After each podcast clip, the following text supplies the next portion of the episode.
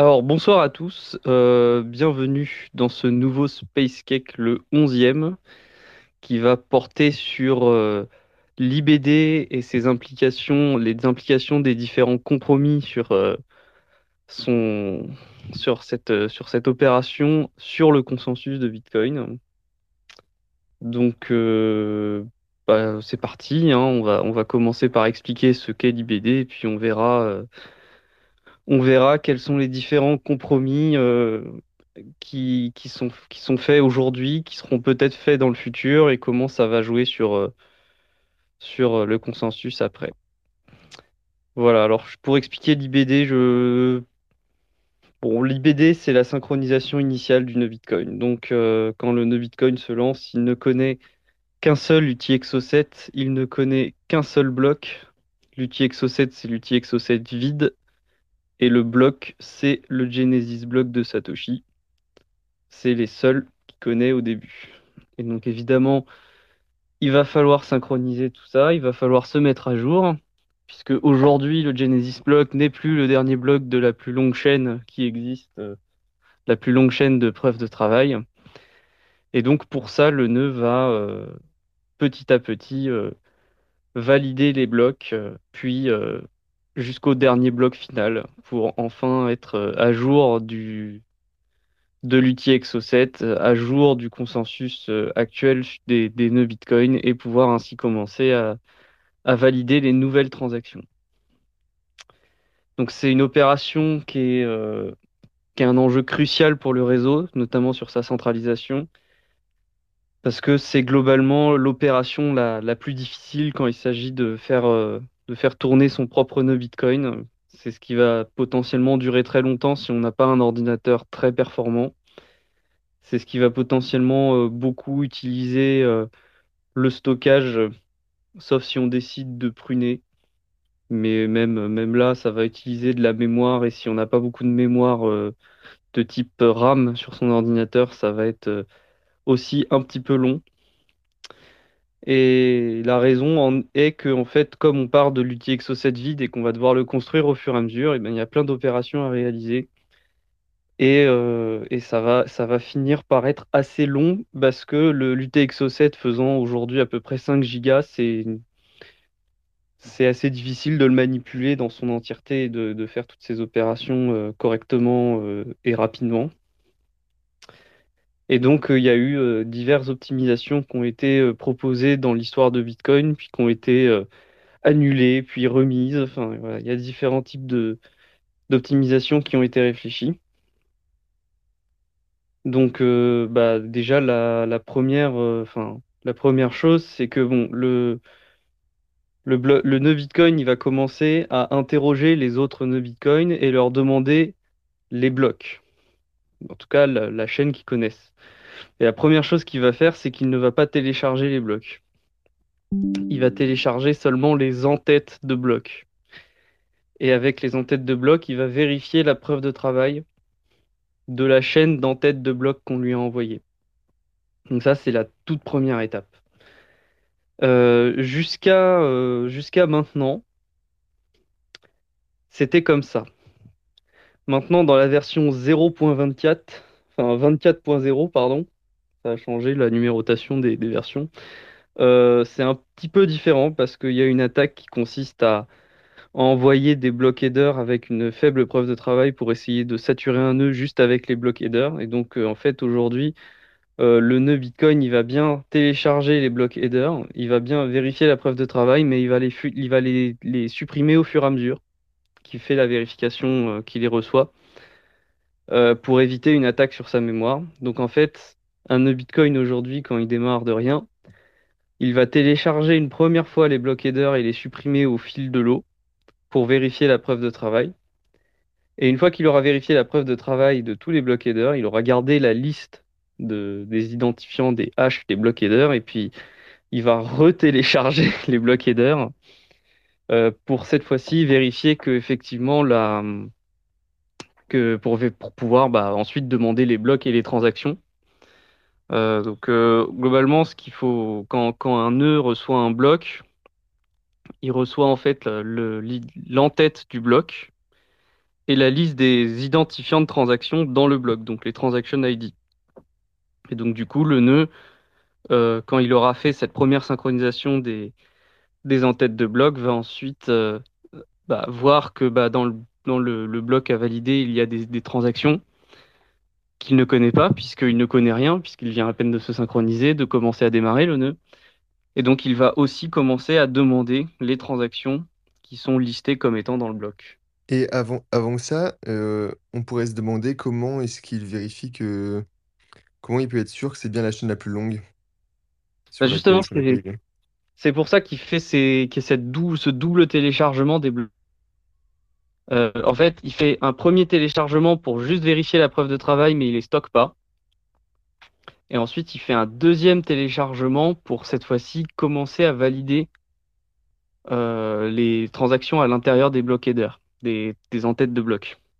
Oui, donc euh, je dis bloc header, pour, mais pour bloc confirmer, header pour en tête de bloc. pour Oui. confirmer qu'il est bien sur la, la chaîne la plus longue dans le, dans le sens travail, euh, il compare en fait tous les block headers qu'il reçoit de ces différents pairs. Alors en fait, c'est là que c'est. Tu peux pas savoir si tu es vraiment sur la chaîne la plus longue. Tu aucune manière de, savoir que cette chaîne est la plus longue. La seule chose que tu peux faire, c'est prendre les chaînes euh, qu'on t'envoie et conserver que la plus longue de celle qu'on t'a envoyée. Donc, euh, il va, il va recevoir, quand, quand on va lui, lui envoyer un, une chaîne de header, il va vérifier la preuve de travail de ces headers. Et puis, si euh, on va voir après qu'il y a un petit critère en plus qui est, qui est ajouté dans le, dans, dans la, hum, dans la synchronisation initiale. Mais voilà, il prend, il prend la chaîne de, il prend la chaîne de block header qu'on lui envoie et il euh, vérifie que, euh, que c'est une chaîne valide. il, f- Et il fait voilà. ça, il fait ça pour chaque paire? Il chope Alors la, non, la non, chaîne de non. chaque paire et puis... Alors non, je crois pas. Je pense qu'il est, il les récupère les uns à la suite des autres. Euh, Mais généralement, les block headers, c'est pas un- ça paraît pas être un problème euh, de, les redemander potentiellement, mais je pense qu'il peut demander les block headers. euh, En fait, je, je, suis pas complètement sûr de comment c'est codé, mais dans ma tête, il demande à, un pair à quel bloc il en est. et il lui envoie le dernier block header. Et dans le dernier block header, il y a le, il y a l'identifiant du block header précédent. Et donc du coup, il, il lui dit, OK, mais je connais pas, je connais pas l'identifiant que tu as mis en bloc, en, en tête de bloc précédent. Et donc du coup, il lui demande le, donc en fait, il lui demande les, les, les identi- il demande les identifiants de block header dans le mauvais sens, si tu veux. Et après, il check euh, la preuve de travail de tout ça, quoi. Ok, mais je, Et- je me demandais juste s'il le faisait pas pour chaque peer pour être sûr que c'est la même de partout, quoi. Enfin, que chacun Ah bah, même, après, euh, il, a le- il voit aux identifiants. Il le voit aux identifiants des, donc il le voit au bloc H, en fait, qu'il reçoit. Parce que du coup, le, le hash du bloc de l'entête de bloc, c'est en fait le hash du bloc. Oui, et du coup, s'il reçoit deux types différents de deux, deux paires différents, et ben il, il check euh, les deux chaînes. Ouais, il faut qu'il check les deux chaînes et il garde que la plus longue. Mm. Mais donc, ouais, il y a, il y a ce... c'est pour ça qu'en en fonctionnement normal, où il n'est pas en train de se faire euh, éclipser ou, euh, ou en train de se faire euh, confondre par un autre pair qui lui enverrait une autre chaîne, c'est pour ça qu'il télécharge deux fois les block headers normalement. Une fois pour vérifier la preuve de travail, puis une autre fois pour commencer à les valider en plus. Pour pouvoir commencer à demander les transactions et il les stocke en mémoire. Parce que sinon, il les stocke pas en mémoire, en fait, les block headers la première fois. Parce que sinon, on pourrait l'attaquer sur sa mémoire, en fait. C'est un des bugs euh, récents là qui a été. Tu sais, à Surfing, il parlait un petit peu de ça. Il y avait, il parlait d'un bug euh, qui pouvait faire planter un nœud. Et je crois que c'était ça, en fait. C'était que la. En fait, c'est parce qu'il y a un, il y a un autre check qui est ajouté et qui nécessite de vérifier que la preuve de travail de la chaîne est suffisamment grande. Euh, ça, c'est un, c'est une optimisation qui a été ajoutée euh, par la suite, mais qui n'est pas obligatoire. Quelque part, on pourrait ne pas faire ce check. Voilà. Donc euh, bon, donc euh, voilà, c'est un. Donc ensuite, il se met à. Donc euh, une fois qu'il a les block headers, il se met à valider les transactions, à demander et valider les transactions qui sont à l'intérieur. Et donc là, on est sur vraiment l'IBD la plus complète. hein. C'est-à-dire, on suppose qu'il valide tout, que qu'il part pas d'hypothèse qu'il y a une chaîne de de une chaîne qu'il existe déjà une chaîne avec beaucoup de travail. voilà, on part vraiment d'hypothèses complètement blanches, quoi, rien du tout. Euh, et donc euh, l'IBD, c'est censé être ça, l'initial block download. Et donc évidemment, euh, quand on démarre son nœud aujourd'hui, ça ne se passe pas exactement comme ça, puisque en fait, par exemple, il y a un premier critère qui est vérifié, c'est que la chaîne qu'on te propose, elle doit avoir une quantité de travail suffisante. Et en fait, cette quantité de travail suffisante correspond au travail de la chaîne, donc à la preuve de travail dans la chaîne, euh, du, euh, je pense, du bloc Assume Valide qui est considéré, donc c'est un bloc qui est assez récent, qui genre, moins genre quelque chose comme six mois, six mois avant la release du programme. Euh, et donc, y a, donc en fait, le, c'est pour ça qu'il y a deux téléchargements des blocs headers. Il y a un premier téléchargement pour calculer la preuve de travail de la chaîne et vérifier que cette preuve de travail est sur, supérieure à une valeur qui est hard-codée dans la version de Bitcoin qui est utilisée. Donc euh, là, je saurais pas dire, euh, je saurais pas dire quelle est la valeur en, en décimale de la, de la, de la preuve de travail qui est demandée, mais voilà, il y a un, un dans, le, dans les sources de Bitcoin J'ai la quantité totale, si tu veux. Alors, Pas du checkpoint, mais celle euh, qui est actuellement en termes d'accumulation de preuves. Ouais, tu dois avoir quelque chose comme 2 euh, puissance 93 ou un truc comme ça. Enfin... Oula, je l'ai pas en puissance de 2. Moi, j'ai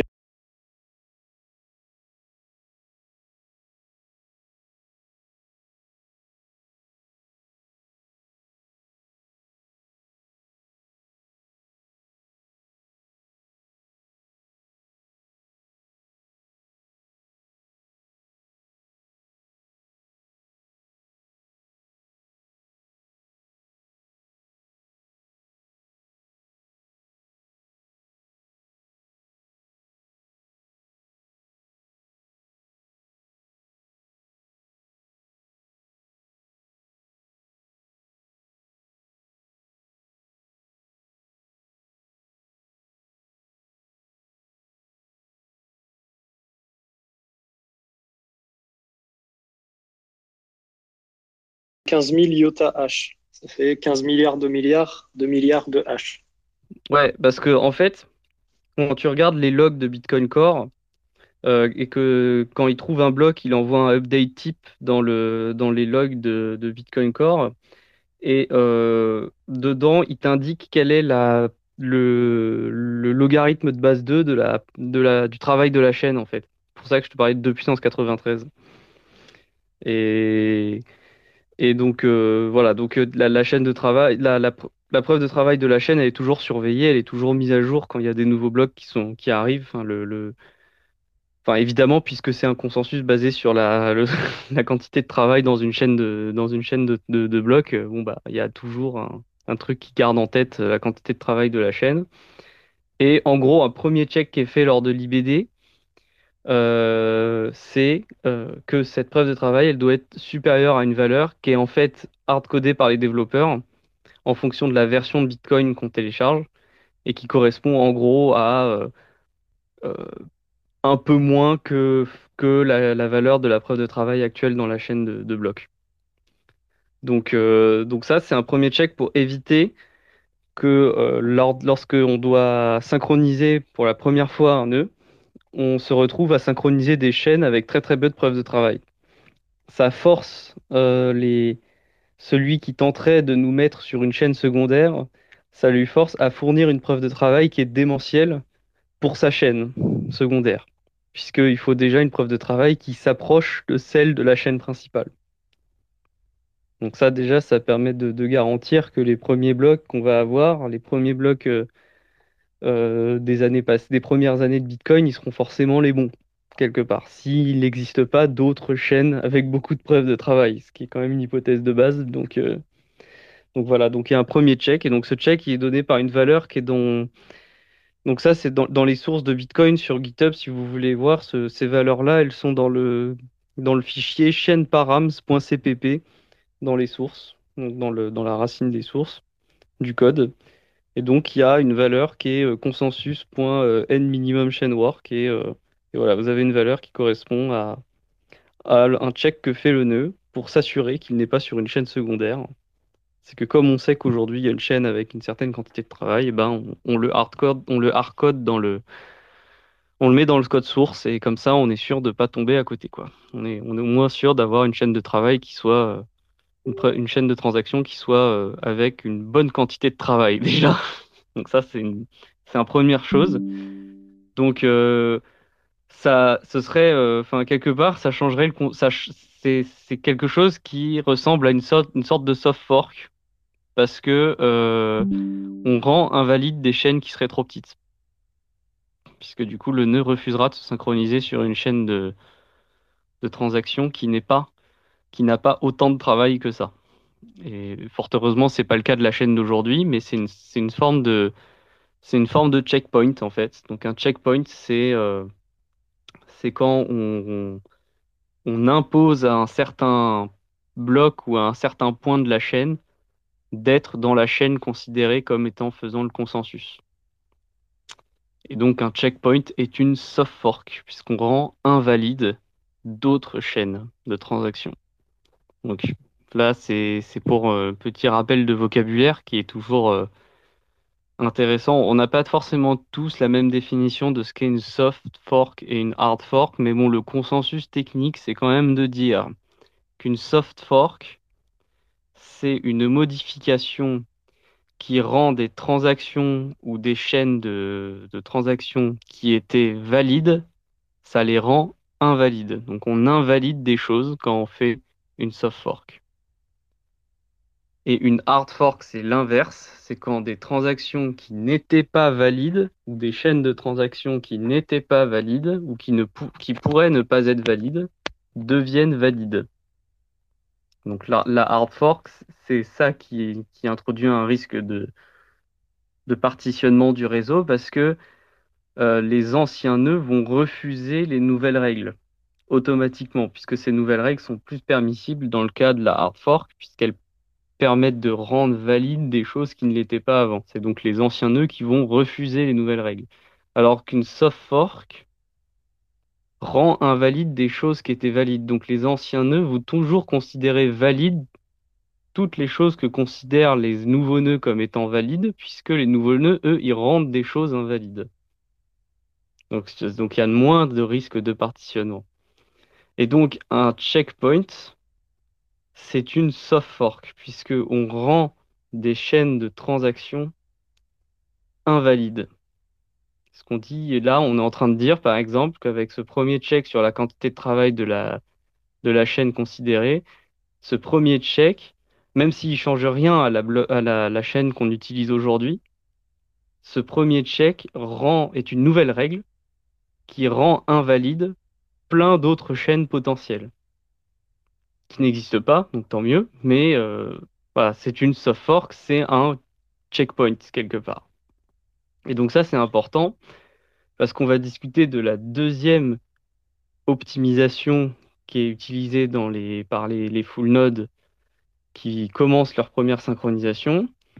À moins d'avoir rentré un paramètre pour indiquer que c'est pas ce que vous voulez faire, votre nœud, quand il se synchronise pour la première fois, va supposer que tous les scripts de dépenses de toutes les transactions jusqu'à un certain bloc sont valides. Donc il ne va pas vérifier les signatures, par exemple. Donc actuellement, ça va jusqu'à à peu près le 750e bloc. C'est-à-dire que jusqu'à les 750 premiers blocs, le nœud ne vérifie pas que les conditions de dépense d'Unity Exo sont euh, validées, sont valides dans tous les 750 premiers blocs. 750 000 750 000 ou 750 750 000, pardon. Il y en a euh, actuellement, enfin le, le, vrai, la vraie valeur actuellement c'est 751 565. Là j'ai le code devant, devant les yeux, mais, euh, mais globalement donc le, le, assume valide. Il dit toutes les chaînes qui contiennent un bloc qui a tel identifiant, qui s'avère être l'identifiant du 751e 1565e bloc de la chaîne actuelle, toutes les chaînes qui contiennent ce bloc avec cet identifiant toutes les chaînes qui vont jusque-là, jusqu'à ce bloc-là, eh on considère que toutes les transactions vérifient les conditions de dépense. On ne vérifie pas que, euh, les, que les signatures sont correctes, on ne vérifie pas que les time locks sont corrects, on ne vérifie pas les check template verify, les, les check les ah j'arrive plus à retrouver le check log time verify, on ne vérifie pas les check sequence verify, on vérifie rien du tout.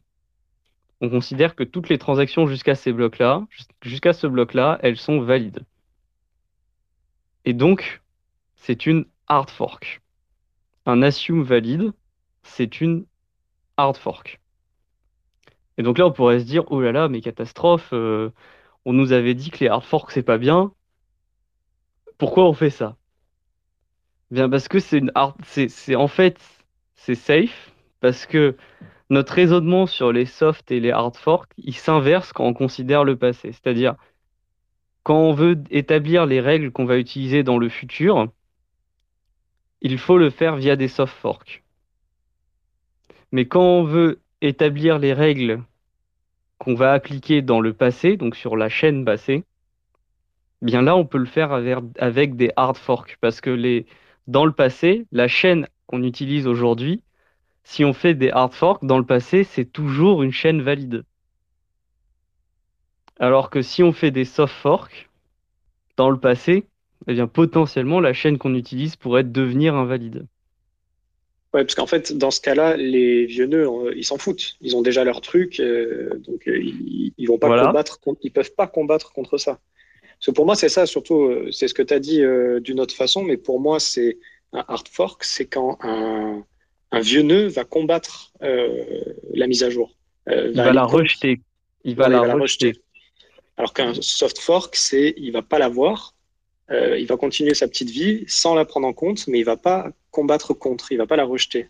Il va juste pas l'avoir. En fait, il y a potentiellement un risque de partitionnement sur les soft forks, mais c'est uniquement si les mineurs n'utilisent pas des nœuds qui ont la nouvelle euh, soft fork. C'est-à-dire si les mineurs minent un bloc alors que euh, le alors, qui contient une transaction qui est valide d'après les anciennes règles, mais plus valide d'après les nouvelles, parce qu'on a fait une soft fork et que la transaction, elle n'est plus valide,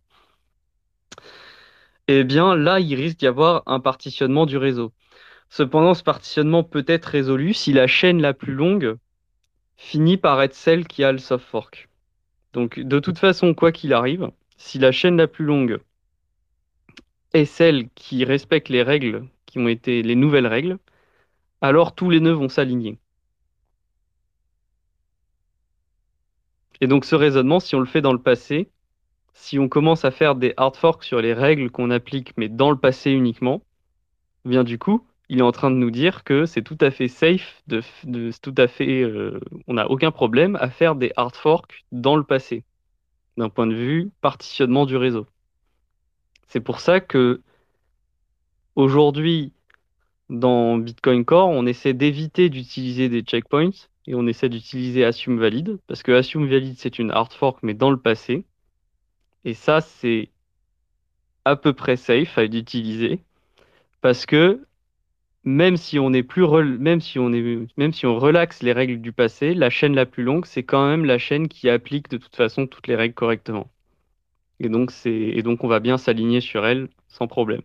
C'est d'ailleurs pour ça que dans Assume Valid, si jamais il existait une autre chaîne avec plus de preuves de travail qui commencerait, qui, où, le, split ou le partitionnement se commencerait avant notre bloc Assume Valid, avant le bloc où on suppose que toutes les transactions précédentes sont valides, eh bien on arriverait quand même à se synchroniser sur cette nouvelle chaîne. C'est juste que bah, les blocs qui ne sont, sont pas dans la chaîne où il y avait notre bloc dans notre chaîne principale, eh bien, eux, il va falloir les revalider entièrement avec les signatures, etc. Et euh, on a, on a qui demande pourquoi, euh, pourquoi on vérifie pas et comment on peut se le permettre de ne pas vérifier. Alors, Les faire attention à... signatures, etc. Ouais, on fait faire attention à ce qu'on dit. Quand on dit vérifier, on vérifie pas les scripts de dépenses. Donc, on vérifie quand même que l'argent qui est pris d'une transaction et qui est dépensé, il existe. Donc on vérifie quand même, par exemple, la limite de 21 millions, on la vérifie quand même. Euh, mais ce qu'on vérifie pas, c'est que le, script, SIG qui a été fourni, le script de signature qui a été fourni, permet bien la dépense. Ça, on le vérifie pas. Et comme j'ai dit, on peut se le permettre parce qu'en en fait, si on prend des, transactions dans le passé qui euh, n'ont pas, pas les bonnes signatures, admettons qu'il y ait une transaction dans le passé qui n'a pas les bonnes signatures, bien, on va permettre à cette transaction de passer quand même. On va quand même valider le bloc. Donc théoriquement, c'est pas une bonne chose. Mais c'est la chaîne la plus longue déjà. Donc on n'a pas vérifié, mais si ce bloc en fait euh, était euh, valide ou pas, peu importe en fait, euh, d'après cette dépense-là, j'entends, cette dépense du, qui, n'aurait pas une signature valide, en fait, peu importe parce que bah, la chaîne qui a le plus de preuves de travail, si on suppose que les autres ont bien fait leur travail avant, à l'époque, eh bien, elle, est, toujours la même. C'est un peu, bizarre comme raisonnement parce que euh, faut quand même se dire que euh, quand on fait du assume valide, en fait, on applique moins de règles sur les blocs du passé. Et en soi, il faudrait idéalement vérifier les signatures. Mais ça reviendrait à dire que la chaîne qui a le plus de preuves de travail aujourd'hui, bah en fait, elle n'est pas valide. Ce qui est en soi pas impossible, mais ce qui est pas, enfin, c'est un peu compliqué à envisager quand même. Le, truc est qu'on va quand même pouvoir se synchroniser dessus, qu'on utilise les nouvelles ou les anciennes règles. C'est ça un peu le, truc. En fait, faut voir ça, faut voir, faut voir les, choses de, deux façons. D'un point de vue individuel, on pourrait se dire c'est pas une bonne idée de faire du assume valide si on, si on voulait raisonner sur notre sécurité individuelle. Parce que bah, si ça se trouve, on est en train de laisser passer des transactions qui n'ont pas les bonnes signatures, par exemple, et, ce serait pas bien. Enfin, ce n'est pas les règles qu'on veut appliquer. Euh, donc ça pourrait ne pas être une bonne idée. Et en soi, individuellement, ce serait une bonne idée de, de vérifier ces règles-là, individuellement pour soi-même. Mais d'un point de vue du réseau, ne pas les vérifier, ça va rien changer pour le réseau. Donc si tu te dis non mais moi euh, c'est bon, euh, j'ai pas envie de m'amuser à vérifier ces règles-là, eh bien tu peux le faire sans mettre en péril le réseau. Donc c'est implémenté aujourd'hui, c'est safe pour le réseau. Mais après, si toi individuellement tu fais pas confiance à l'état du réseau actuel, tu fais pas confiance euh, dans le assume valide des développeurs, alors bah oui, il faut tout vérifier.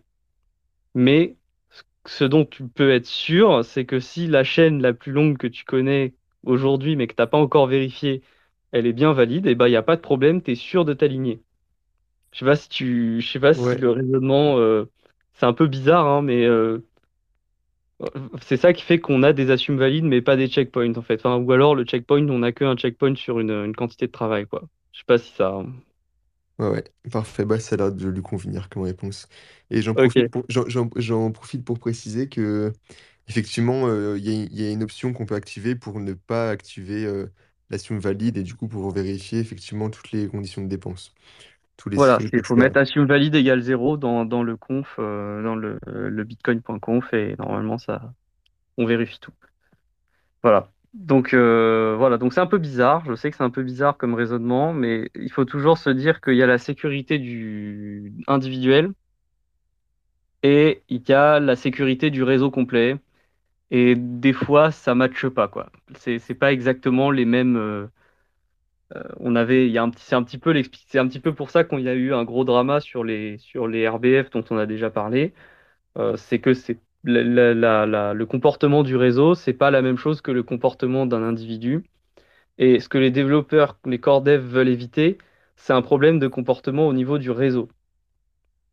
Après, sur la sécurité individuelle, tant que euh, eux, ils considèrent que ton nœud va rester synchronisé avec le réseau, pour eux, c'est le, le seul deal qui compte. Et donc, s'ils peuvent faire des optimisations qui te permettent d'avoir un nœud qui se synchronise plus facilement et qui garantit que tu, ne, tu vas toujours rester synchro avec le réseau, ils sont prêts à le faire et ils sont prêts à le mettre dans valeur par défaut. C'est ce qu'ils ont fait avec Assume Valide en fait. Euh, voilà. Ensuite, j'ai parlé de checkpoint, mais en fait, historiquement, euh, le, ce qu'on appelle un checkpoint, ça ressemble à un assume valide, mais c'est pas un assume valide. Un checkpoint, ça va être de dire, je prends le hash d'un bloc qui est connu et j'impose que tous les nœuds euh, qu'ils soient nouveaux ou anciens, doivent considérer comme valide une chaîne qui contient un bloc avec ce hash. Et si elle ne contient pas le bloc avec tel hash, alors elle n'est pas valide, cette chaîne. Donc ça, c'est ce qu'on appelle un checkpoint historiquement. Euh, j'ai parlé, euh, le checkpoint, c'est une soft fork.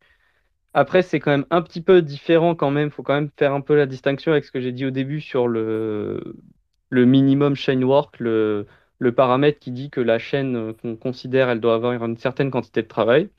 Parce que euh, une chaîne qui a une quantité de travail insuffisante pourrait un jour avoir une chaîne quantité de travail suffisante. Donc une chaîne qui n'est pas valide d'après ce critère de la quantité de travail aujourd'hui, pourrait l'être demain. Donc, c'est soit une soft fork, mais ça n'empêche pas cette chaîne d'être potentiellement valide, alors qu'un checkpoint rend vraiment invalide toutes les autres chaînes. De manière 100% euh, sûre, euh, ça, rend vraiment invalide toutes les autres chaînes qui n'ont pas le bloc sur lequel on a fait le, checkpoint. Et, euh, et, donc, en fait, un truc qui est important sur les, sur les checkpoints, c'est quand on va y arriver à, à Utrixo, c'est quand on considère ce qu'on a les, les, les, cas où on ne veut pas construire soi-même l'UTXO7. Donc, ce qui fait que l'IBD est très coûteuse et très longue et qu'elle est quasiment obligatoire, c'est que à la fin, le, nœud, le full node Bitcoin, une fois qu'il a terminé cette euh, synchronisation initiale, il a l'UTXO7 à jour et il est prêt à valider une nouvelle transaction. Et donc tout ce qui compte, c'est cet outil Exo7 finalement. Et donc évidemment, il y a des personnes qui ont proposé l'idée de dire, eh bien, euh, pour des nouveaux nœuds, pourquoi ne pas faire synchroniser ces nouveaux nœuds à partir d'un UT Exo7 plus récent? Donc par exemple, je sais pas, je prends euh, l'UTXO7 euh, au bloc, au bloc 750 000, donc un bloc assez récent. imaginons que je l'ai sauvegardé. Et puis si quelqu'un veut synchroniser un nœud, eh ben, je lui envoie l'UTXO7. Il met l'UTXO7, euh, il le copie dans, le dossier, euh, de son nœud Bitcoin. Et puis euh, il commence sa synchronisation à partir de cet UTXO7, à partir du bloc 750 000. Comme ça, il n'a pas beaucoup de blocs à, à, valider. Et donc, et donc c'est beaucoup plus rapide, bien sûr. Bien, le problème, c'est que quand on fait ça, on fait un checkpoint en fait. On fait forcément un checkpoint puisque euh, on part d'un outil Exo7 qui est différent, qui est soit déduit de tout un ensemble de transactions de la chaîne, à supposer qu'on fasse confiance en la personne qui te qui t'envoie euh, l'UT Exo7. Euh, et donc, c'est un checkpoint puisque on vient de rendre invalide toutes les autres chaînes qui n'auraient pas le bloc 750 000, puisque j'ai considéré l'UT Exo7 au bloc 750 000 comme étant l'UT Exo7 de départ. Et donc c'est pour ça que bien que les outils exo commitment, donc les, ces, sauvegardes d'outils exo 7 pour, pour, euh, faire la synchronisation initiale plus rapidement, bien que ce soit une idée qui existe depuis quasiment le début de Bitcoin en fait, eh bien ça n'a jamais été vraiment implémenté parce que c'est extrêmement risqué en termes de partitionnement du réseau parce que on est sur euh, un checkpoint qui est quand même pas le, meilleur, euh, qui est quand même pas le meilleur truc euh, en termes de, de, stabilité du réseau et surtout de synchronisation des nouveaux entrants. Euh, mais malgré ça, il y a quand même, même des, choses qui avancent. Il y a un projet qui s'appelle Assume UTXO, qui est un peu l'équivalent d'Assume Valide, mais pour l'UTXO 7, où en fait on, part bien d'un nouvel, d'un UTXO 7 différent, euh, mais pendant que après avoir fait très rapidement la synchronisation depuis cet outil Exo7 très récent et, commencé à valider les transactions sur son nœud, bien le nœud en tâche de fond va commencer à va, va revalider toutes les, tous les blocs précédents jusqu'à arriver au bloc de l'IT Exo7 pour s'assurer qu'il y a mat au bloc de l'IT Exo7 pour s'assurer qu'il y a il y a bien matching entre les deux et, donc euh, donc c'est tout ça dans le but que ça reste une hard fork dans le passé et pas une soft fork. C'est pour ça que, mais même ce projet Assume UTXO, il est assez controversé. Hein. tous les tous les corps développeurs sont pas tout à fait d'accord avec euh, le fait d'implémenter un tel euh, un tel système dans, Bitcoin Core. mais mais voilà, donc c'est c'est des projets qui sont en cours et, c'est ça qui est important pour le, consensus, c'est que si on décide d'être, euh, on peut se permettre de vérifier moins de choses. Par contre, euh, on veut éviter euh, d'imposer des restrictions supplémentaires et de manière un peu contre-intuitive, faire un, un outil exo commitment, donc commencer avec un autre outil exo7 que l'outil exo7 du Genesis Block qui est vide, eh bien c'est une soft fork dans le passé, c'est pas une hard fork, et donc du coup, euh, c'est pas très safe. Voilà, voilà. Donc après, on va pouvoir parler du Trixo, je pense. Euh, on en avait déjà parlé, mais on va pouvoir en reparler, je pense. Mais voilà, déjà, c'est c'est un petit peu les enjeux, euh, les compromis qu'il y a entre la rapidité de l'IBD, faire un IBD plus rapide pour décentraliser un peu plus le réseau, permettre à plus de gens de faire tourner leurs nœuds, et en même temps les compromis sur le consensus, euh, sur la stabilité du réseau euh, euh, quand, on permet de telles simplifications. C'est un sujet qui est assez compliqué. Il y a, beaucoup de gens qui s'y cassent les dents. On a vu par exemple les personnes qui travaillent sur les Stark s'y intéresser. et souvent, ils ont une approche où on se dit que bon, bah, on peut faire une preuve que l'outil Exo7 est valide. Enfin, voilà, ce, genre de choses, mais tout repose dans le fait qu'on veut vérifier le calcul. Donc, on veut faire le calcul d'une manière ou d'une autre. C'est juste que bon, bah, on essaie de rendre ce calcul le moins coûteux que possible. et c'est pas facile. Voilà. Je sais pas si vous avez quelque chose à dire à ajouter, euh, Lounès ou Loïc, euh, je sais pas. Salut Sosten, on vient d'accueillir Sosten. Tu vas bien? Ouais, il y a Sosten qui nous a rejoint. Hello. Euh, je crois que. Ah bah si, si, ça y est, il nous entend. ouais, t'avais eu des problèmes de connexion. Ouais, c'était un peu, c'est un peu rock'n'roll la soir. Hein. Et puis en plus, je me connecte, à un moment, je t'entends plus, puis je reviens. Là, là, ça va, je vous entends. Ouais, c'est l'espace en ce moment, il galère un petit peu. ça a ouais. Ouais. Et on, a Camélia qui voulait poser une question sur euh, les soft forks et, les hard forks, mais plutôt au niveau, euh, au niveau mise à jour. Ok. Salut Camélia. Hello. Bonsoir, bonsoir. Euh, Salut. alors là, j'essaye de suivre. Hein. et j'avais une petite question, à savoir, est-ce que selon le hard fork ou le soft fork, il faut mettre à jour un script et lequel? Et moi, je pensais que les ASIC étaient concernés. Mais on m'a dit que pas du tout. Voilà. Alors, euh, comment dire? En fait, euh, donc, donc j'essaie de réexpliquer pour, pour voir si, si, ça passe mieux en le réexpliquant. Euh, donc, une hard fork rend des règles, parce qu'on a des règles qui restreignent qu'est-ce qu'une transaction valide.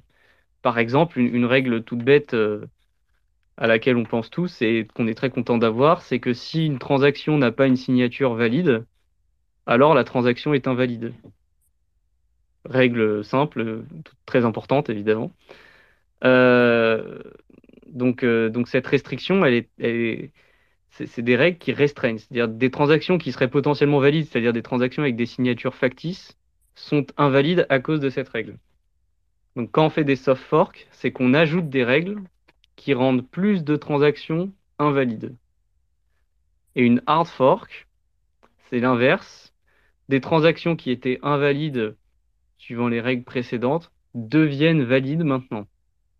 Euh, donc là, il n'y a pas eu beaucoup, beaucoup d'exemples de hard fork dans Bitcoin, donc c'est un petit peu dur de trouver des.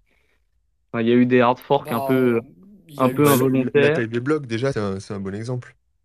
Euh, c'est pas une, c'est pas une hard fork.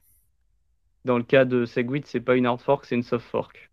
Non, non, mais dans le cas de Bitcoin Cash, par exemple. Ah oui. bah du coup, oui, voilà. Donc par exemple, dans Bitcoin Cash, euh, comme les blocs peuvent être plus gros, euh, bon après, il y a eu d'autres changements qui ont fait que les blocs de Bitcoin Core euh, sont, enfin, de, du Bitcoin original sont pas, sont pas valides pour Bitcoin Cash, mais dans, dans, Bitcoin Cash, par exemple, un bloc peut faire 2, 2 mégas alors que, alors que dans Bitcoin, les blocs ne font que maximum 1 méga. Donc, il y a des blocs potentiels qui se font entre 1 méga et 2 mégas qui sont valides pour Bitcoin Cash, la hard fork, mais pas valides pour les anciennes règles qui étaient limitées à 1 méga. Et donc, quand on est euh, dans le cas d'une soft fork, ce qu'il faut éviter, c'est qu'un mineur mine un bloc qui contient des choses qui sont valides pour les anciennes règles et invalides pour les nouvelles règles. Ça, ça déstabiliserait le réseau. Donc, on veut éviter qu'un des mineurs fasse tourner des full nodes qui sont trop vieux. C'est pour ça que dans les soft forks, on demande aux mineurs de signaler qu'ils sont en train de faire tourner le nouveau, la nouvelle version.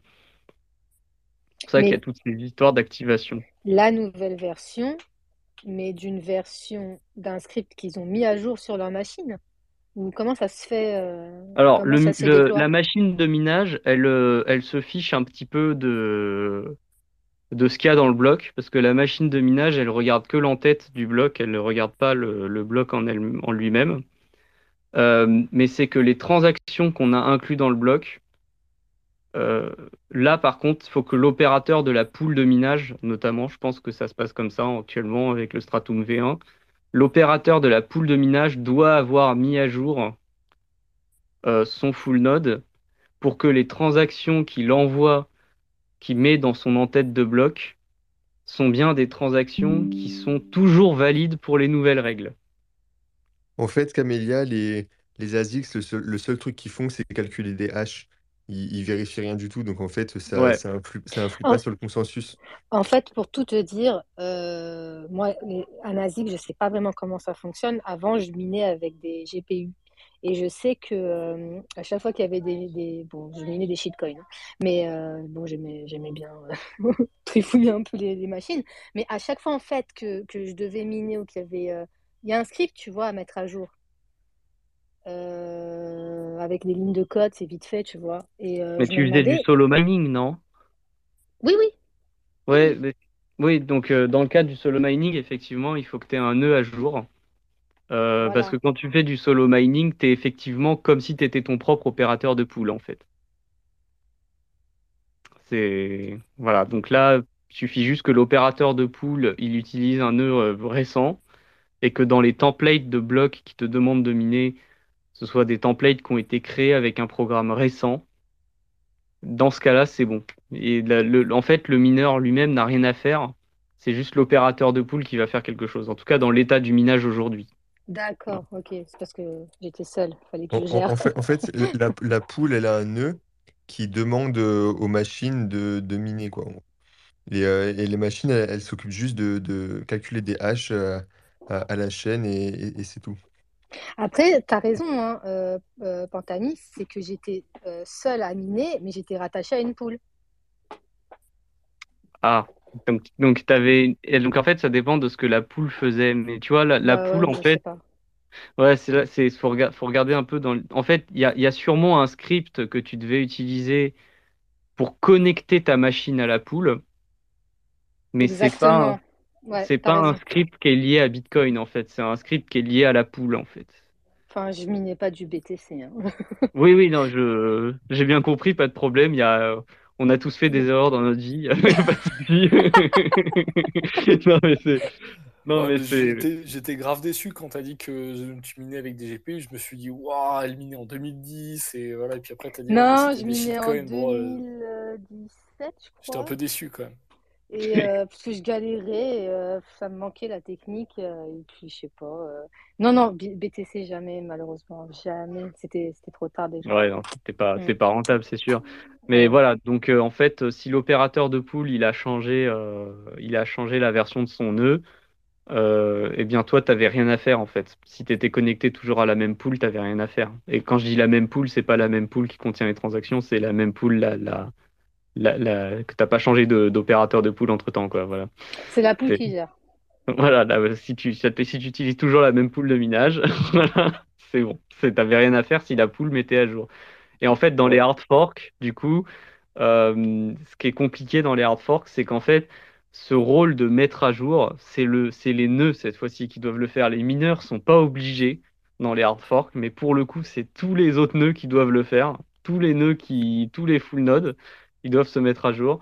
Mais pour le coup, si un mineur mine un bloc selon les anciennes règles dans le cas d'une hard fork, ça change strictement rien. ah, il n'y a aucun problème. Mais le problème, c'est que le réseau va forcément se partitionner. C'est le réseau des nœuds qui ne minent pas, les réseaux des full nodes qui va se partitionner tout seul dans le cas des hard forks. C'est ça qui est problématique. Voilà. D'accord. Bah, merci beaucoup. Merci. De rien. Est-ce que je vois qu'il y a Bitcoin Nomad qui est, qui est monté Tu as une question? Ouais, je, rebondissais là sur ce que disait Camilla. Bonjour tout le monde. Euh, moi, je, minais pareil euh, du Bitcoin avec GPU, mais c'était euh, du Bitcoin Gold. Il n'y a pas de si ah. longtemps que ça. C'était encore bien rentable. à la fin. non, je, minais ça. Je regarde, il y a beaucoup de monde dans le space. Ça va, je minais ça en salle de marché. il fut un temps avec du, matos qui était, qui était pas qui pas, dégueu. qui était bien. Ouais. ouais. Et du coup, euh, ouais, c'était ça. Au début, je minais. Euh, j'avais commencé avec Nice H à l'arrache. Euh, je testais, je testais. Et après, j'étais passé sur une poule en, en poule avec d'autres gens. Et en fait, j'ai trouvé plusieurs fois des blocs. Et en fait, la récompense de blocs, j'en ai trouvé un. Je fais bon, bah, j'ai eu de la chance. Et on gagnait, je sais plus, 6,25 Bitcoin Gold. Bon, ça fait pas 6,25 Bitcoin. Ça fait. ouais je sais plus, ça faisait 400 euros, un truc comme ça. Je fais, merde. Euh. C'était toi le mec qui minait des bitcoin gold alors? Parce qu'il y en avait. il y en a, non Franchement, le, alors, euh, au début, euh, ça marchait. Genre, je chope un bloc. Je fais, bon, vas-y, j'ai eu de la chance. Quelques temps, je sais plus, deux, trois semaines après, je rechope un bloc. Je fais merde, alors que j'en gagnais. Euh, je sais plus, un tiers en minant un tiers de, de, récompense de bloc sur la même période. Et au bout d'un moment, j'ai craqué, j'ai fait, bah, vas-y, je passe en solo. Mais j'avais pas du coup de j'avais pas de nœud en fait Bitcoin Gold en fait. Donc c'est ça où je rebondissais sur ce que disait Camilla. Je me connectais juste à la pool en solo mining. C'était two miner pool ou un truc comme ça. Euh, d'accord. ouais, mm. two, miner two miner il y a une version solo en fait. Et euh, et du coup le hash rate je sais plus il, il, oscillait entre 100 et 150 je sais plus quoi euh, une unité à la con, euh, voilà. exactement, qui, qui, est, qui, est, genre euh, moins 90% par rapport à ses débuts. Et euh, la chose marrante, c'est qu'à partir du moment où il y a le, le merge d'Ethereum, le truc est passé à 600, quelque chose comme ça. Ah oui. là, voilà, bon, ça me saoulait. J'ai tout débranché, j'ai tout revendu, moi, tous mes trucs. C'était marrant, c'était histoire de, pour la tech, quoi. C'est l'expérience, quoi. Ouais, ouais, ouais. maintenant, j'aimerais bien me choper ouais, un ASIC. Euh, pour ouais, le chauffage, euh, plan élect gratuit. C'est ça. Pour, voilà, vraiment pour avoir des, des SAT non KYC. Euh, parce que là, bah, je les récupérais sur Binance, je les revendais, j'avais du Bitcoin, donc c'était du Bitcoin KYC. Et, euh, et truc marrant, je crois qu'aussi ils ont enlevé Bitcoin Gold il n'y a pas longtemps à Binance. Peu de temps après justement que, que ça devienne inintéressant à cause du merge des termes. Voilà, voilà. Ok, bah, c'est intéressant comme expérience. Ma, petite intervention euh, dans le Spacecale. Et, et du coup, tu as, quand même réussi, tu as quand même fait tourner un full node Bitcoin Gold à la fin quand même? Bah non, non pas du tout. Je, il n'y a ah. pas besoin en fait. Je, euh, tu te connectes en fait, euh, je sais plus, tu mets des ouais, URL tu t'es connecté à la pool. De ta pool et il y a en fait il y a une URL pool solo et une URL pool. Ah. Et tu te, tu, tu télécharges pas de, de, de, blockchain ou quoi que ce soit. D'accord, donc c'est ah ouais, donc c'est l'opérateur de pool qui te, qui te permettait de ne pas mutualiser ton, ta puissance de calcul si tu voulais, mais il te fournissait mm. toujours les templates de blocs, euh, peut-être parce que ta machine était bloquée, je sais pas sur ça, ou un truc comme ça. Parce que ah, J'utilisais euh, euh, pour ceux qui connaissent. Euh, le truc, c'était ah, pas mal iOS à la fin. Tu mettais, tu choisissais tes, tes feuilles de route euh, sur ce que tu voulais miner, sur quelle pool, avec quel logiciel de pool, etc. Mais mm. euh, en aucun cas, tu téléchargeais toute une blockchain parce que j'avais un disque dessus de, il me semble, euh, overkill de 100. Non, sur certaines machines, moi j'avais des 128 Go en SSD. C'est PC que j'utilisais. Donc, tu, tu, je sais pas combien elle fait la blockchain Gold, ils ont dû exploser la, taille des blocs. Donc, trouve. en même temps, ils n'ont pas, dû avoir beaucoup d'usage. Hein, euh, pas... ouais, ils sont, ils sont vides peut-être. Les... Mais c'était un bon, un bon petit truc là. Je sais pas, il était à combien, mais tu, tu chopais 400 balles. Quoi. Tu chopais un bloc et je mettais, euh, avec ma puissance, je mettais, euh, je sais pas, 3 semaines, tu vois, choper 400 balles gratuits comme ça, des bitcoins. Bon, ouais. j'avais pas les likes à payer voilà. Ok. Voilà. Bon. Donc voilà, donc oui, les, mineurs, c'est important que les mineurs aient, des nœuds à jour lorsqu'ils minent et qu'il y a eu des soft forks. Maintenant, quand on parle de soft fork, c'est de soft fork dans le futur, pas des soft forks dans le passé, puisque les soft forks dans le passé, ce sont de simples checkpoints qui sont quand même évités le plus possible aujourd'hui pour les raisons que j'ai essayé d'expliquer, mais qui pas évident. voilà. Euh, du coup, je sais pas s'il y a d'autres marques là, d'autres questions. Ouais, je pense qu'on va pouvoir passer. Ouais, j'avais peut-être une question. Ah euh, tout à l'heure, tu demandais euh, est-ce qu'il y avait eu des hard forks sur, sur Bitcoin? Et Je me demandais la mise à jour 0.3.2 quand il y avait eu l'histoire où on passe d'un consensus euh, chaîne la plus longue au consensus qu'on a actuellement euh, chaîne avec ah le plus de preuves de travail. Est-ce que ça c'est un hard fork ou pas? Et après, il y avait aussi des, des hard forks euh, quand il y avait eu le souci du double spend. C'était 2018, je crois. Oui, je me rappelle plus de ça. alors, pour, quel, pour, pour ce qui est déjà de ce que tu dis sur euh, passage de la version de la blockchain la plus longue à la blockchain avec le plus de preuves de travail, eh bien, ce n'est ni une hard fork ni une soft fork, c'est les deux à la fois. Euh, il y a des, il y a des, pourquoi? Parce qu'il y a des chaînes qui étaient euh, plus longues mais avec moins de preuves de travail qui deviennent, qui ne sont plus considérées, qui sont plus considérées comme valides. Ah non, me dites pas. Donc, on rend, non, non, ah. je l'entends. Lounès, je l'entends très bien. Ah, par contre, si il m'entend pas, il va être embêté pour l'enregistrement. Ah, tu m'entends, Lounès, ou pas? Euh... Lounès m'entend pas non plus. Je crois que c'est Lounès qui a bugué. Sosten, euh, Bitcoin Nomade, vous nous entendez On n'est plus que deux dans le space? Ouais, non, non, vous... moi, moi je vous entends. J'entends crois... très bien. Super, je crois que c'est Lounès qui a bugué. Ouais, peut-être continue, Panta, et puis on verra. Hein. Je, lui demande là par message. Ah, ok, ouais. ouais. Il y a, ouais, tu fais bien. là. Euh, ouais, donc euh, ce que je disais, c'est euh, donc l'histoire de cette du, changement de consensus de blockchain la plus longue vers blockchain avec le plus de travail, c'est ni une hard fork ni une soft fork, c'est les deux à la fois. Parce que si on prend le cas d'une blockchain plus longue mais avec peu de preuves de travail comparé à une autre qui est plus courte, alors on est en train de rendre invalide cette blockchain plus longue qui était considérée comme étant valide avant. Donc c'est une soft fork, on pourrait dire. Euh, mais par ailleurs, si on a une euh, blockchain qui est assez courte, mais qui a plus de, preuves de travail, euh, eh bien on la, on la garde, on, va, on va la garder comme valide. Donc en fait, c'est genre, du coup, il y, a des, y a des blockchains qui deviennent valides et des blockchains qui deviennent invalides quelque part. Hein. Bon, après, je, parce que tu sais pas Enfin, ça, dépend de comment la difficulté évolue. Euh, mais si la difficulté augmente beaucoup, euh, potentiellement, tu vas pouvoir produire, euh, tu vas produire très lentement tes blocs et tu aurais pu produire plus de blocs en gardant la difficulté basse, avec moins de preuves de travail. Et enfin, du coup, voilà, il y a des, il y a des choses, il y a à la fois des choses qui étaient valides auparavant qui ne le sont plus, et en même temps, il y a des choses qui étaient pas valides avant qui le deviennent. Donc c'est un peu bizarre, tu vois. c'est donc c'est donc c'est ni l'un ni l'autre à mon avis. On est sur un truc qui est à la fois une soft fork et une hard fork en même temps.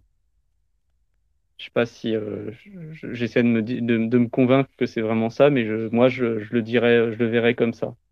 Je sais pas si. Euh, ouais, ça me, ça me semble cohérent. Ouais, moi je voulais, je, pensais à autre chose. Euh, c'était le l'overflow, le bug overflow. Euh, qui a créé je sais pas combien de milliards de bitcoins. Et je, je viens de vérifier, alors c'était, j'étais pas sûr si ça faisait un hard ou un soft fork, et c'était un soft fork en fait. Parce que ça restreignait, en fait, ça rendait des transactions euh, qui étaient euh, valides, invalides. C'est ça. Mm. ça rendait les transactions qui overflow invalides. Donc c'est une soft fork. Alors ça rendait les, les overflows invalides et tout output de plus de 21 millions de bitcoins est, invalide, ce qui n'était pas le cas avant, manifestement. Attends, répète, tu dis, c'est toutes tu les... peux pas avoir plus de 21 millions de bitcoins dans un, dans un output. Oui, dans une output, tout à fait, oui. Il a, il a le patch de correction, il était tout à fait bourrin. Puisque oui, il a, il a mis une borne qui est globalement là, ce qu'il appelle la total money dans, le code. voilà. Bah ouais, mais efficace. Hein, enfin, ah bah c'est quand même marrant qu'il n'y avait pas ce, contrôle avant quand même. C'est, maintenant on peut plus le changer, mais oui, c'est effectivement c'était efficace. Euh, il semblerait qu'il y avait eu des, il y a un, il document de BitMEX sur, leur blog euh, de toutes les toutes les forks de, Bitcoin qui se sont produites. Et il semblerait que par exemple les OP-NOP, donc les opérateurs euh, les, opcodes euh, qui rendent invalide le script de transaction, ils n'étaient pas prévus au départ dès le début dans Bitcoin et donc leur introduction est une hard fork. Voilà. Il y a eu aussi des, hard forks qui, euh, qui, ont, fait la séparation entre le script SIG et le script PubKey. Donc en fait, il y a eu quelques hard forks au début.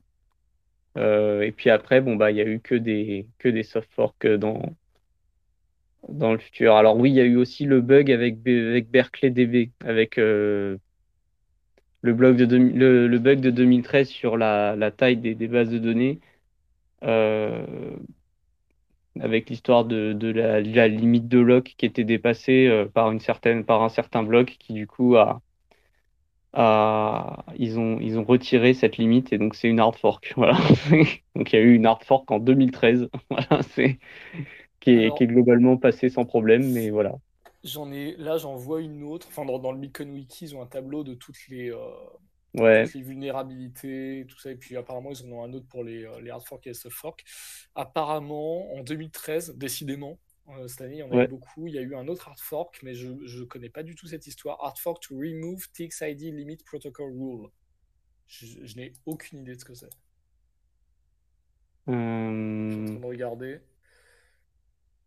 Alors, c'était une soft fork, ça. Hein. Je sais pas, il y a marqué hard fork, mais euh, c'est peut-être une erreur. Ah, elle a, elle a, effectivement, parce que cette, cette règle a été retirée. En fait, elle a été introduite en mars 2013 et elle a été retirée en mai 2013. Et donc le fait de retirer cette règle ah, est un hard fork. Oui, oui, je, je, je, vois, là j'ai retrouvé le BIP. Un de Gavin Andresen. On sait quand c'était encore Bitcoin à l'arrache, quoi. En 2013, c'était encore un petit peu à l'arrache, quoi. Ouais, ça ressemblait encore à Ethereum, c'est dingue. Hein. Ah là là. Mais bon, c'était pas dramatique. Manifestement, c'était vraiment pour les edge cases, euh, c'était vraiment des cas vraiment très euh, edgy, hein, de trucs. Euh. Je vois qu'il y a Milky Way qui est monté. Alors, est-ce que tu as une question? Oui, bonjour à tous. Salut. Salut. Alors, merci pour les spaces, c'est super intéressant. J'avais une question par rapport aux mises à jour de Bitcoin. Si j'ai bien compris, elles se font via des soft forks. Parce que si c'est si un hard fork, elle sera rejetée de toute façon elle, aura du mal à passer, oui. Ouais. pas impossible, mais c'est très difficile à faire passer. Voilà. Et, dans ce cas-là, si un soft fork, ça. Alors, quand on fait un soft fork, on rajoute des conditions pour qu'une transaction puisse être réalisée. Ouais, valide, ouais. Et, dans ce cas-là, je me dis que au bout d'un moment, ça sera plus facile, ça sera plus possible de faire des mises à jour parce qu'on pourra plus rajouter de conditions. Euh. Ouais, c'est ce qu'on pourrait penser. Et effectivement, il y a, y a un truc magique qui permet d'éviter le problème, qui s'appelle le versionning. voilà. Donc pour expliquer, je vais prendre un exemple. Euh, avant novembre 2021, avant Taproot en fait, toutes les transactions Segwit de version 1 étaient valides. Toutes quelles que soient les signatures qu'on mettait à l'intérieur, quelles que soient les clés, toutes, les, transactions Segwit version 1 étaient valides. Il n'y avait aucune vérification sur euh, les scripts de dépenses de, des transactions Segwit version 1. Puis il y a eu la soft fork Taproot. Et donc Taproot a dit bah maintenant toutes les transactions Segwit version 1 deviennent invalides sauf si elles ont les bonnes signatures d'après telle spécification et elles vérifient le script de dépense euh, un peu comme avant, mais avec des nouveaux trucs qui correspondent à des nouvelles manières de le programmer qui correspondent à Taproot. Donc en fait, le versionning, c'est qu'en fait, c'est un peu un, c'est un peu un, c'est un peu un genre de truc qui joue sur l'un. On fait un trou dans le versionning, on, laisse passer des transactions de version 2 aujourd'hui. Par exemple, toutes les transactions Segwit de version 2 sont des transactions qui seront valides. Elles seront pas, on vérifiera pas le script de dépense.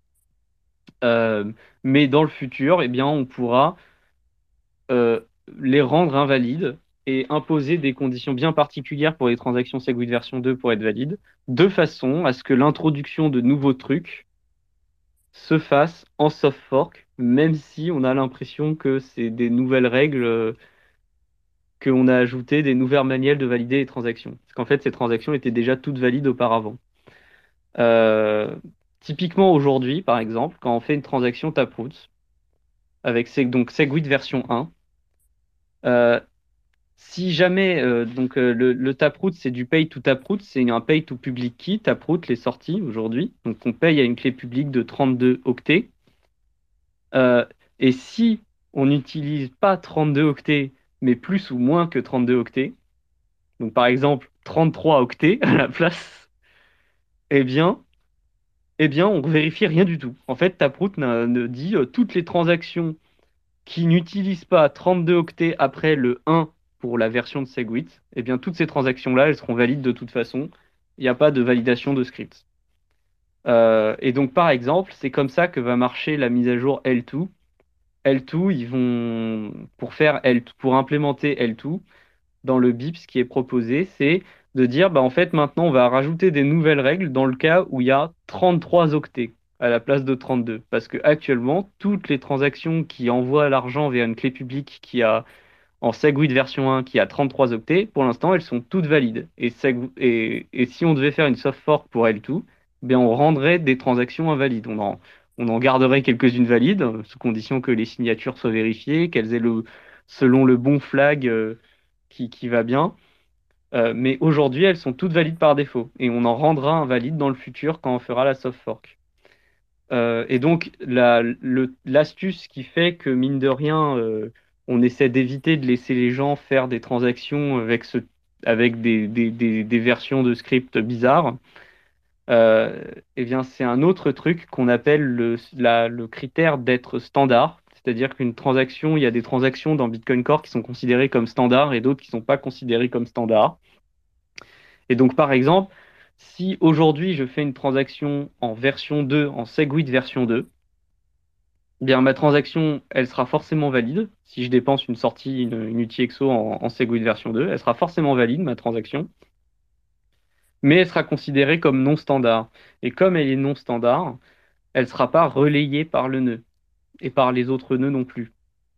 Et donc c'est comme ça que le réseau protège un petit peu les gens qui utilisent des, transactions euh, pour lesquelles il n'y a pas vraiment de restrictions sur le script c'est en considérant qu'elles sont pas standards pour éviter que qu'on diffuse ces choses-là euh, euh, jusqu'aux mineurs en fait.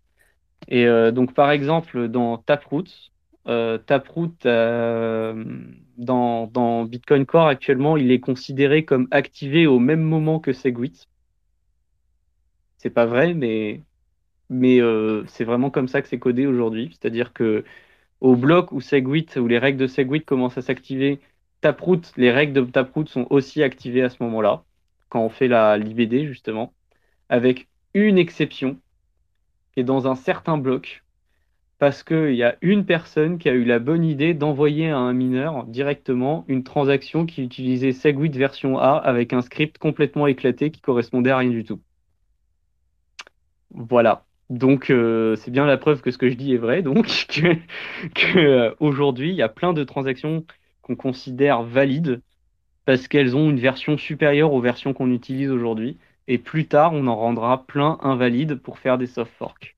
Je sais pas si ça répond à ta question, mais est-ce que ça répond à ta question? Est-ce que tu vois un peu ce que là où je veux Alors oui, ça répond à la question, mais j'ai pas tout compris. Mais je pense bah, que tes explications été claires, mais j'ai un manque de connaissances là-dessus. En, gros, c'est une mise à jour des, restrictions. Le versionning. Une mise à zéro des restrictions. C'est qu'en fait, euh, comme on, a aujourd'hui des versions qu'on n'utilise pas, et comme on les utilise pas, on considère qu'elles sont valides par défaut. Et plus tard, quand il y aura une soft fork, eh bien là, on mettra des vraies règles de validation sur ces versions-là de transactions. Et c'est ça qui fera qu'on aura des soft forks euh, qui ajoutent des choses, alors que pourtant on fait bien que de la restriction de, de règles. Euh, c'est pas évident, mais tout ça, ça a été introduit grâce à, grâce à Segwit en fait. C'est pour ça que Segwit c'était c'était un peu la, mère de toutes les soft forks quelque part parce que Segwit a introduit le versionning de scripts. Donc, euh, c'est-à-dire que les scripts dans Bitcoin maintenant, ils ont une version. Quand on fait des scripts avec Segwit, ils ont une version. Et ça permet de faire des soft forks dans le futur, quoi. Voilà. D'accord. Et, même plus loin que ça, c'est avec Taproot, on a réintroduit un versionning de script à l'intérieur de Taproot. Donc maintenant, on a euh, deux, au moins deux niveaux de versionning de script. Voilà. Donc là, après, il faut que tu regardes un petit peu en détail comment, les scripts de Segwit sont construits. Les scripts de Segwit, globalement, euh, ce qu'il faut voir, c'est qu'il y a ce qu'on appelle le script pubkey dans le cas de Segwit qui contient juste un nombre qui est la version de Segwit et après qui contient le programme, euh, le hash du script ou en tout cas le voilà, enfin le, programme Segwit. Donc c'est souvent le hash du script ou alors euh, le hash d'une clé publique. Euh, et quand cette version au début qui commence le, script pubkey dans le cas de Segwit, si cette version elle est 0 ou 1, on utilise les règles de Segwit classique V0 ou Taproot. Et quand c'est pas 0 ou 1, eh bien la transaction est valide. voilà, la dépense est valide quoi qu'il arrive. C'est comme ça que les deux résonnent aujourd'hui. Et, et c'est évidemment, il ne faut pas utiliser ces versions-là parce que si on est sur un cas où toutes les, toutes les dépenses sont valides, bah, c'est pas le mineur peut te voler de l'argent, il peut le dépenser à ta place, en fait, détourner les fonds, le mineur. Il fait un mail. ce qu'il veut, en fait. C'est ça, tout à fait, puisque c'est lui qui va faire le bloc à la fin, donc euh, voilà. Euh, mais euh, mais c'est pour ça qu'elles sont non standards, ces transactions. C'est pour te protéger qu'on rend non standard ces transactions. Et du coup, est-ce que c'est en lien un petit peu, Théo, avec euh, ce que tu nous avais dit une fois, euh, sur le fait qu'on peut passer n'importe quelle mise à jour en soft fork, euh, qui a aucune. C'est ça, c'est en lien avec ça. C'est qu'en fait, on a l'impression qu'une restriction de règles, c'est forcément une restriction sur les possibilités. mais en fait, en étant plus ou moins radical, on peut faire tous les changements qu'on veut en étant restrictif d'un point de vue de la stabilité du réseau. Et donc j'avais notamment évoqué un exemple où euh, on imagine une situation où on veut changer la quantité des 21 millions, on veut changer, euh, on veut plus qu'il y ait 21 millions de bitcoins, on veut je sais pas qu'il y ait une telle émission, une telle émission comme comme Nero ou je sais pas quoi. Eh bien on pourrait le faire. Euh, ce serait radical, ce serait vraiment très très radical comme soft fork parce qu'en fait on interdirait, on rendrait invalide la quasi-totalité des transactions sauf une qui est en fait une Coinbase modifiée qu'on autoriserait. Et, euh, et c'est tout. Et, euh, et, en faisant ça, on, on pourrait, modifier, euh, on pourrait modifier la quantité totale de Bitcoin si on voulait vraiment faire ça. Évidemment, on ne veut pas, mais, mais bah, c'est pour dire que théoriquement, c'est possible. Il y a un post de Peter Todd là-dessus qui, qui, décrit un petit peu cette chose-là. Donc on peut vraiment faire ce qu'on veut avec des soft forks aujourd'hui. Je pensais qu'il fallait forcément faire un hard fork pour faire ça. Mais euh, ok, d'accord. Oui, oui. C'est, En fait, il faudrait le faire si, si on voulait euh, garder la, la chaîne de blocs originale comme étant celle qu'on utilise pour faire nos transactions. Mais en fait, si tu es prêt à te dire, en fait, cette chaîne, elle me sert vraiment que de mécanisme de synchronisation et en fait, on va créer une genre de d'autres blockchains qui, qui ancrent ces états dans, dans la chaîne de blocs, mais qu'on rend obligatoire d'utilisation, euh, eh bien, on pourrait changer les règles qui s'appliquent à cette nouvelle blockchain. Et ce serait une soft fork. Ça, serait vraiment une soft fork. Mais c'est vraiment très très bizarre, mais ça marcherait. D'accord. Bah, merci beaucoup pour les explications. De rien. Euh, voilà. Donc après, je, qu'est-ce qu'on on avait dit qu'on pouvait parler vite fait du Trixo, du Trixo. Après, bon, après Utrixo, c'est de toute façon c'est de l'outil exo commitment. Hein, c'est enfin, il y a plusieurs parties dans Utrixo, mais euh, il y a une partie qui concerne justement l'accélération de la l'IBD, dans Utrixo. Et euh, c'est un petit peu euh, ce que tu as, quand, quand, quand, on en avait parlé, Loïc, tu avais parlé du fait qu'il y avait une soft fork potentielle avec euh, Utrixo, et en fait, ça correspond à ça. Hein. La partie soft fork d'Utrixo, ce serait que le, le, l'UTXO 7, son hash, le, enfin, son identifiant, il est, il est vérifié par tous les nœuds à chaque bloc, et il est commit dans le bloc d'une manière particulière, de façon à ce que tous les nœuds puissent vérifier.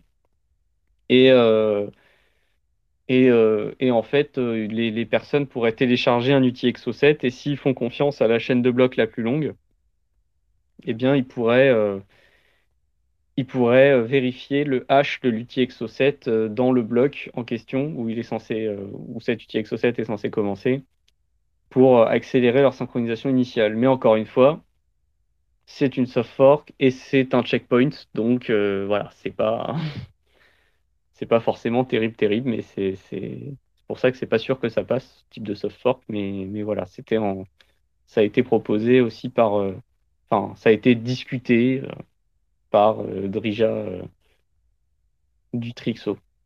Voilà.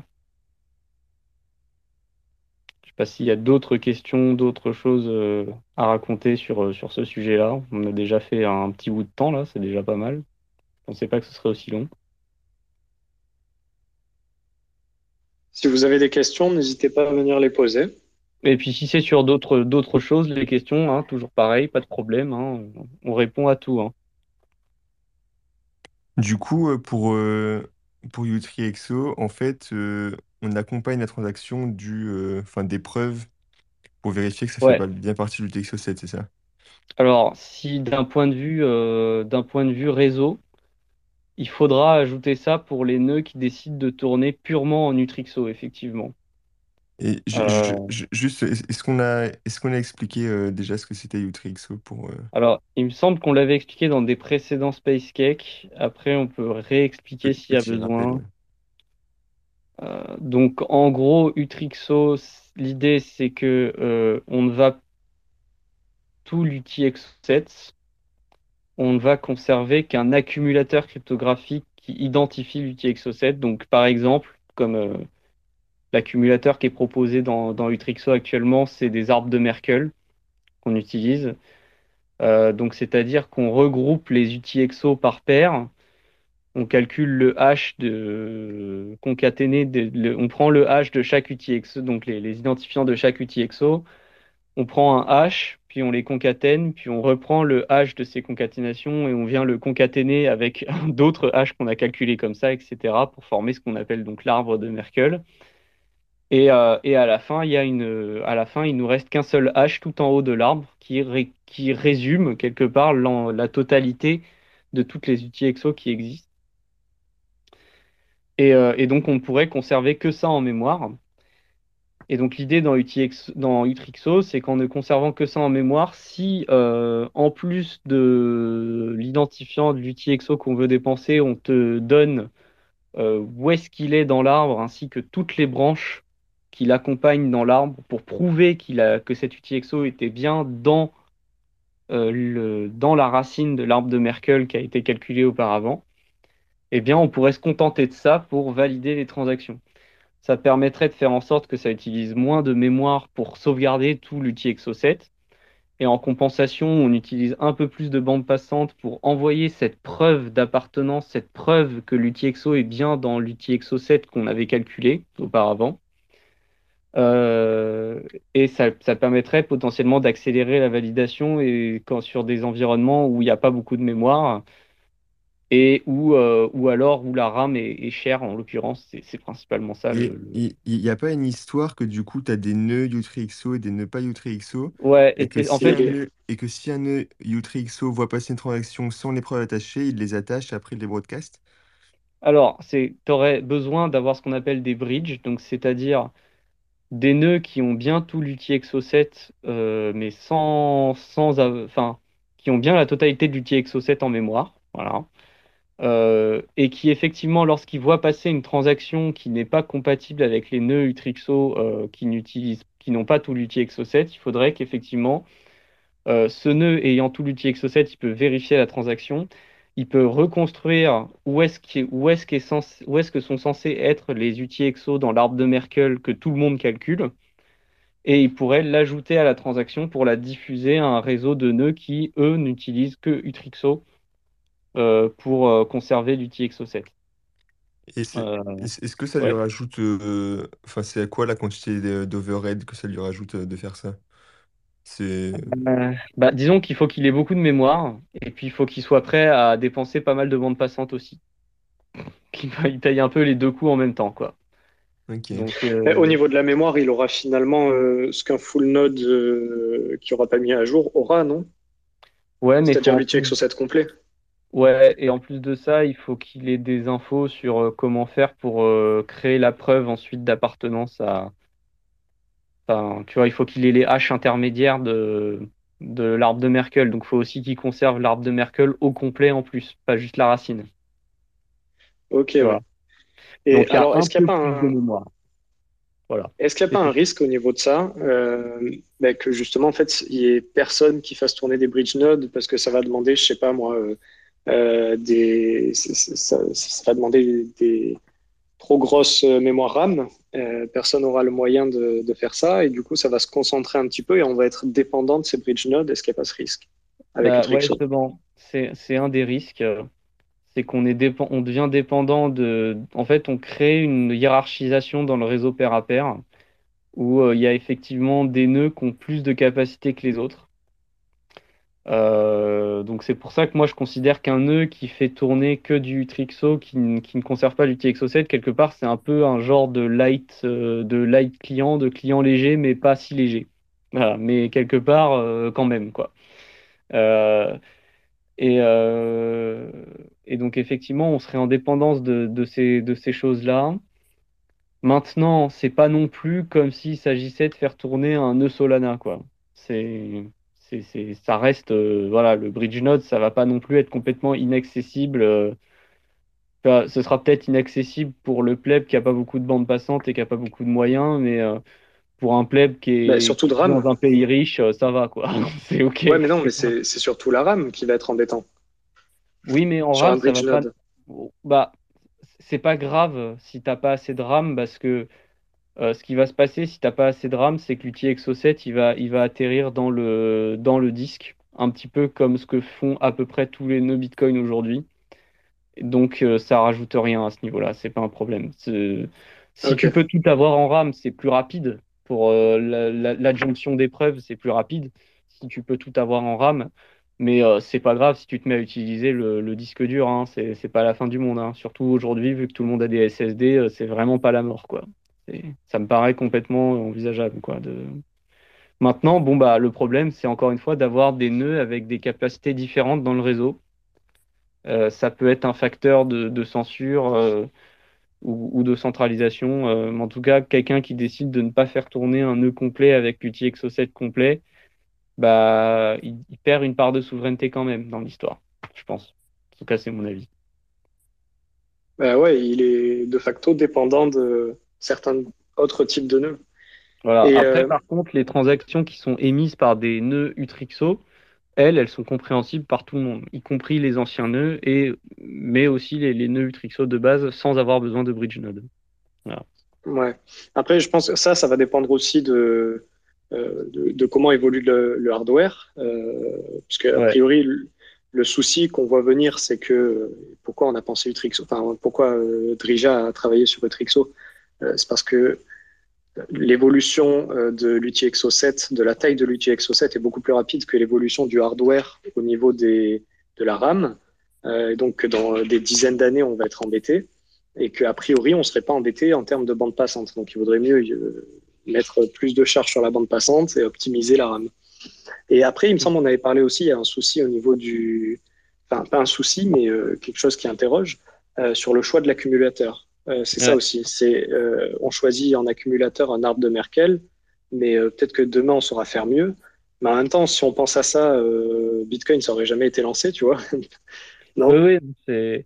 Bah, disons que la situation n'étant pas urgente, je pense que pour l'instant c'est pas figé, tu vois, parce que pour l'instant c'est pas urgent. ce qu'on a fait avec Segwit et tout, ça a quand même bien réduit la croissance de l'UTXO 7. Mais mais, euh, mais si jamais la question se pose, euh, bon, bah, il y a un moment, on va faire les compromis qu'il faut, quoi. Mais oui, c'est, c'est sûr que peut-être qu'il existe un meilleur accumulateur cryptographique qui soit moins coûteux en bande passante, par exemple, peut-être un peu plus en compute, je sais pas. Mais euh, bon, c'est, c'est un sujet qui est, compliqué. Et là, moi, je, moi, je suis plus, euh, je peux pas suivre ces trucs-là. Pas possible. Non, je saurais pas. Je pense qu'il faut aller voir Drija et lui poser la question à lui-même s'il connaît d'autres accumulateurs. On lui a pas demandé à Surfin, donc euh, voilà. Après, euh, je pense que c'est bien hein, déjà ce qu'il a proposé là à l'heure actuelle. Hein. Le, l'arbre de Merkel, c'est pas, c'est pas la fin du monde non plus. Hein. Ça va. voilà. Ouais. Et d'ailleurs, euh, tu parlais tout à l'heure de. On ne sait pas comment ça va évoluer. Est-ce qu'il y a certains facteurs qui poussent justement à une augmentation de, l'UTXO, de la taille de l'UTXO 7, c'est-à-dire du nombre d'UTXO euh, Est-ce qu'il n'y a pas peut-être euh, le number go up, l'augmentation du prix de Bitcoin tout simplement? Est-ce qu'il y a d'autres facteurs que tu vois comme ça qui, qui, pousseraient une augmentation de, de l'UTXO 7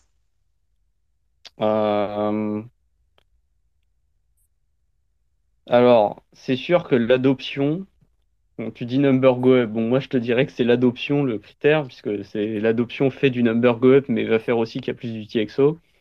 Euh, l'adoption, évidemment, fait augmenter la taille de l'UTXO 7, euh, notamment si les gens retirent beaucoup les bitcoins des exchanges, ce qui est, ce qui est une bonne chose. Hein, je ne vais pas, pas dire le contraire, mais c'est euh, mais du coup, si les gens se mettent tous à retirer euh, les bitcoins qu'ils ont sur des plateformes d'échange, je pense qu'on aurait beaucoup plus d'UTXO parce qu'aujourd'hui, euh, on sait que les adresses des exchanges, il y a des, millions enfin, des milliers de personnes qui ont, qui ont, des bitcoins dans une seule adresse d'un exchange. Quoi. Donc, c'est, voilà, avec des bitcoins en AOU après derrière, mais ça, c'est voilà, on, on sait que c'est pas bien, mais c'est comme ça.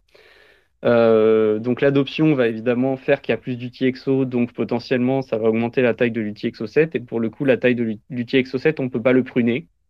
Donc euh, c'est de, la, mémoire en plus qui, est impossible à retirer pour faire tourner un nœud. Hein. C'est pour ça que c'est pour ça que Drija a travaillé sur cette solution-là.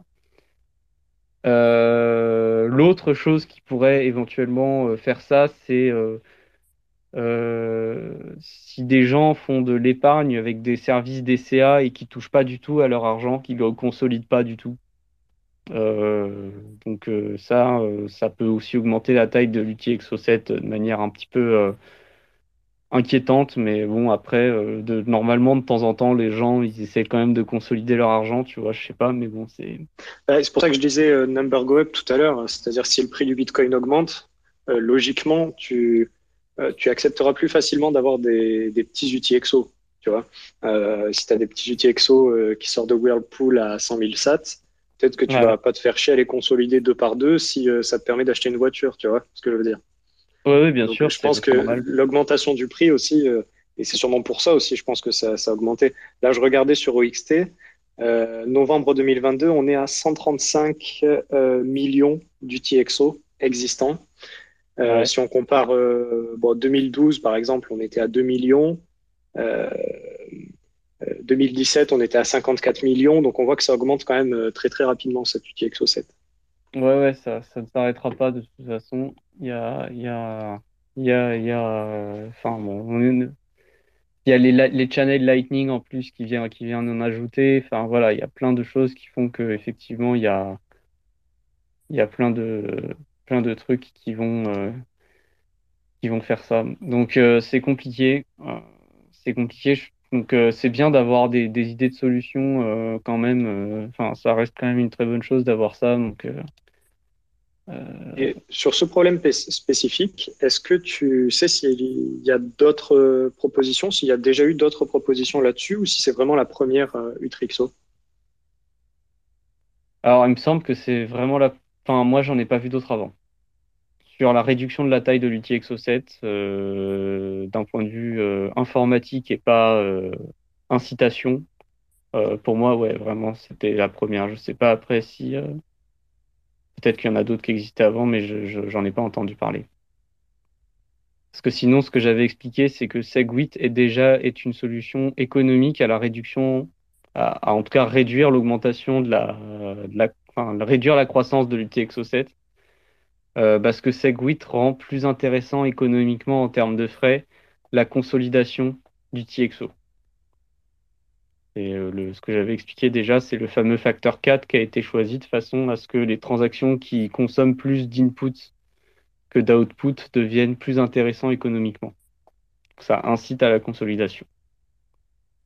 Et donc ça, c'est euh, un truc qui, une incitation économique qui a fait que l'UTXO7 a cessé de croître euh, très très vite par rapport au peu d'utilisateurs qu'il y avait, on va dire, euh, dans les wallets. donc c'est déjà pas mal. Mais effectivement, si jamais ça, on n'arrive pas à contrer, même avec les, incitations économiques, il faudra, il faudra réfléchir à une solution telle que celle de Drija, telle qu'Utrixo. Et après, donc après, Drija, quand il a proposé Utrixo, c'était d'abord pour ça, d'abord pour résoudre ce problème de taille de l'outil Exo7. Euh, et après, il a dit éventuellement, on pourrait faire une soft fork pour euh, commit le hash de l'outil Exo 7 dans les blocs euh, via une soft fork. Et ça permettrait de faire des, de faire des, des outils exo commitment, donc des, des pseudo checkpoints avec l'outil Exo 7 plus facilement. mais bon, là-dessus, il sait que là, il touche à un truc plus, plus compliqué d'un point de vue euh, d'un point de vue consensus. Donc euh, ça a été euh, ça a été soufflé comme ça, mais c'est pas avec ça qu'il va te vendre Utrixo, je pense, tu vois. Il va te le vendre en te disant que ça rend la validation plus rapide et ça et ça permet de, conserver l'UTXO 7 en RAM. Tout en gérant la croissance de l'UTXO 7. Alors je me rappelais quand il avait présenté à Surfing, j'avais essayé de lui demander si il, semblait avoir euh, évoqué la possibilité que Utrixo permettait la parallélisation de, certains trucs dans la dans, dans la dans la dans le calcul dans la dans l'IBD dans, dans l'initial block download. Parce qu'en fait du coup dans l'IBD euh, l'IBD c'est un processus qui est profondément séquentiel quelque part. Euh, on, a une série de transactions et on doit on doit bouger les outils EXO selon les transactions qu'on voit. Et donc, euh, on n'est pas sûr de pouvoir euh, faire bouger les outils EXO euh, de manière complètement parallèle. C'est un processus qui est séquentiel. On est... Parce qu'on ne sait pas quels sont les outils EXO qui vont bouger avant de savoir qu'elles vont bouger quelque part. je crois qu'il y a quand même des optimisations qui, ont permis de, rendre ça un petit peu parallèle quand même.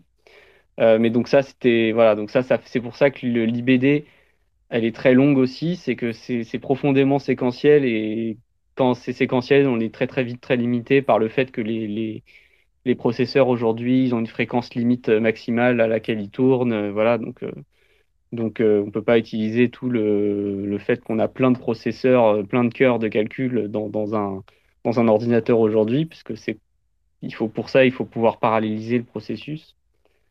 Et j'avais essayé, je lui avais posé la question euh, à Surfin, mais euh, enfin, j'avais voulu lui poser la question, puis j'avais oublié, euh, puis j'ai pas eu l'occasion, mais il semblerait que ce qu'il propose permette une meilleure parallélisation de la de la de l'IBD, notamment en se basant sur le principe que il suffit de regarder comment change l'identifiant de l'outil Exo7 après, avoir, après les transactions d'un bloc.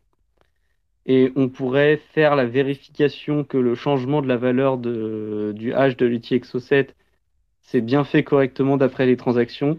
Et cette vérification pourrait se faire de manière parallèle. Donc euh, voilà, mais ça, j'ai pas, j'ai pas encore compris pourquoi. mais, voilà, semblerait que Utrixo permette aussi d'accélérer un peu l'IBD. Voilà, c'est à voir. Euh, au-delà du consensus, dans Utrixo, il y a d'abord l'accélération de, l'IBD et, euh, et ensuite la, possibilité de faire tourner des full nodes avec très peu de mémoire. C'est d'abord ça. Et après, il y a des implications sur le consensus si on met des soft forks et tout pour, vérifier les, les hash des outils Exo 7, etc.